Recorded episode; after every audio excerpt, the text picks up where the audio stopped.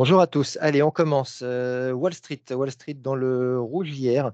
Euh, bah, la prudence a été de mise hein, face à la situation euh, instable en Russie et puis possible nouvelle hausse des taux de, la Fed. Donc, dans ce contexte, le Dow Jones moins 0,04% à 33 714 points, le SPI moins 0,45% à 4 328 points et puis le Nasdaq moins 1,16% à 13 335 points. Donc, les investisseurs attendent de nombreuses publications de données économiques cette semaine aux États-Unis. On aura notamment l'inflation et les indicateurs de l'indicateur de confiance du Michigan en fin de semaine, ce qui pourrait donner la, tendance des, prochaines semaines. On aura également une intervention de Jérôme Powell au forum de Sintra qui, qui est organisé par la, par la BCE. Euh, côté micro, euh, Pfizer qui perd 3,68% hier après avoir annoncé l'arrêt du développement d'un médicament contre l'obésité et le diabète en raison d'études cliniques peu concluante.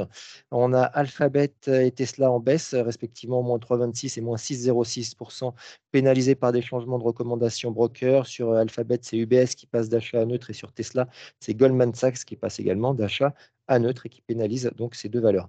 Et puis euh, de l'autre côté du scope, IBM en progression de 1,48% après avoir euh, dévoilé l'acquisition d'Apsio pour 4,6 euh, milliards de, dollars.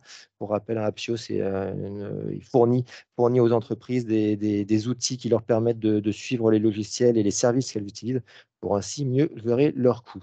En Europe, les bourses étaient, relativement hésitantes également. Hein. Clôture en ordre dispersé à l'issue d'une séance plutôt volatile, pardon. Euh, ce, qui, ce qui prime, c'est les inquiétudes géopolitiques et les interrogations persistantes sur la conjoncture économique. Donc le CAC, plus 0,29% à 7184 points. Le DAX, moins 0,11%. FTSE également, moins 0,11%. Eurostock 50, plus 0,21% et le Stock 600, moins 0,10%. À noter que le VIX, indicateur de, volatilité au plus haut sur une semaine euh, à 14, donc euh, VIX aux US et le V2X en Europe au plus haut sur deux semaines à 15,75 points. Côté micro, SES, Imagotag, euh, plus forte hausse du SBF 120 après avoir rejeté les allégations portées à son encontre par Gotham City Research. Le, groupe prend plus 15,80%. Orpea qui progresse de plus de 6% après un rapport d'auditeur ayant estimé la valeur d'entreprise entre 6 et 7 milliards d'euros. Et puis euh, Casino en baisse de 4,61% après avoir annoncé lundi euh, avoir besoin de 900 millions de, fonds propres pour pouvoir conclure un accord de principe sur la restructuration de sa dette d'ici à la fin euh, juillet. Sur les taux, on, note une baisse des rendements euh, obligataires qui avait été déjà amorcée en fin de semaine dernière. Le 10 ans allemand, moins 6 points de base à 2,30. Le 2 ans allemand, moins 3 points de base à 3,14. Le 10 ans US, moins 3 points de base à 3,71. Et le 2 ans US, plutôt à l'équilibre stable à 4,74. Sur le change, le dollar, moins 0,20% contre un panier de devises. Donc, mécaniquement, l'euro plus 0,23 à 1,0913 dollars. Et à noter les inquiétudes sur l'économie chinoise qui ont pesé sur le yuan, qui perd 0,83% au plus bas depuis 7 mois.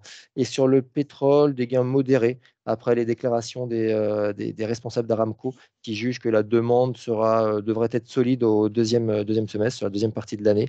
Donc le Brent plus 0,16% à 73,97 dollars et le WTI, lui, qui est resté stable à 69,14 dollars. Pour finir, sur l'Asie, ce matin à Tokyo, c'est de la baisse, quatrième recul consécutif pour le Nikkei, pénalisé par, bah, des prises de, bénéfices. Le Nikkei, moins 0,49%. Le Topix plus large, moins 0,28%. Pardon. Euh, à noter une surperformance des secteurs de l'énergie et utilities, euh, respectivement plus 1,50 et plus 0,7%, et sous-performance du secteur de la santé et de l'immobilier, euh, chacun perdant 1,7%. En Chine, les actions chinoises cotées à Hong Kong, elles rebondissent de 1,60% sur l'espoir que, que Pékin puisse bientôt mettre en place de nouvelles mesures de relance pour stimuler son économie en perte de vitesse. Je laisse la parole à Nantes sur les mid small. Bonjour, je commence avec Live, donc deux annonces pour Live. Euh, la première, Sea Life, unité de pilote de production d'hydrogène offshore au large du Croisic, a produit ses premiers kilos d'hydrogène vert. Après huit mois d'expérimentation à quai, Sea Life a été remorqué à 20 km des côtes et va poursuivre, sa phase de test. Et puis le projet HOP qui regroupe Life et neuf partenaires va bénéficier d'une subvention de 20 millions d'euros sur cinq ans. Ce projet vise la mise en service en 2026 d'une unité de production offshore de 10 MWh soit 4 tonnes d'hydrogène de production par jour. Euh, l'hydrogène vert produit en mer au large de la Belgique sera exporté à terre via un pipeline opposite. Et puis Trigano qui a publié un chiffre d'affaires T3 en croissance de 12,8% à à peu près 1 million d'euros, euh, inférieur aux attentes par an par. Euh, non, 1000 millions d'euros, pardon, inférieur aux attentes par part qui était à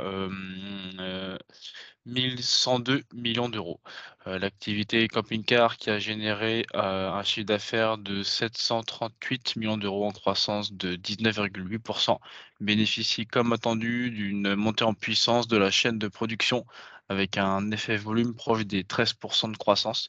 Le management évoque des difficultés sur le trimestre qui ralentissent la normalisation de la production du groupe et notamment les intempéries en Italie qui ont mené à des inondations ont perturbé les chaînes logistiques.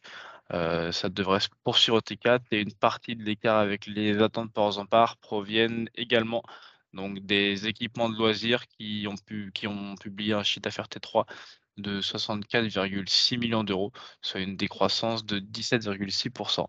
C'est tout pour aujourd'hui.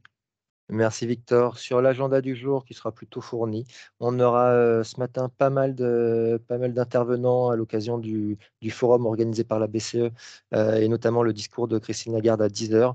Euh, et cet après-midi aux US, pas mal de pas mal d'éléments, les permis de construire à 14h, les commandes de biens durables à 14h30, les ventes de logements neufs à 16h et également à 16h la confiance du consommateur pour le mois de juin. Je laisse la parole à Lionel pour l'analyse technique du CAC.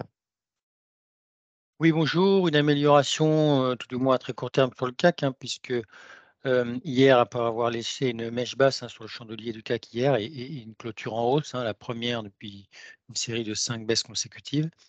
Ce matin, le rebond se poursuit et on devrait, en préouverture, se situer pas très loin du gap baissier de la semaine dernière, de jeudi dernier, qui se situe vers 7246. Donc, on se rapproche ce matin de ce niveau-là. Donc, rebond technique en cours au final, on reste dans la même zone de neutralité qu'on connaît bien euh, euh, depuis plusieurs semaines. Après, pour, euh, si on arrivait à clôturer au-dessus de ce gap baissier, à ce moment-là, on pourrait ambitionner d'aller se rapprocher de la moyenne mobile 50 jours, qui est baissière hein, dorénavant hein, pour la première fois depuis octobre dernier, et qui se situe vers 7350. Bonne journée. Merci Lionel. Et ben, très bonne journée à tous et bonne séance.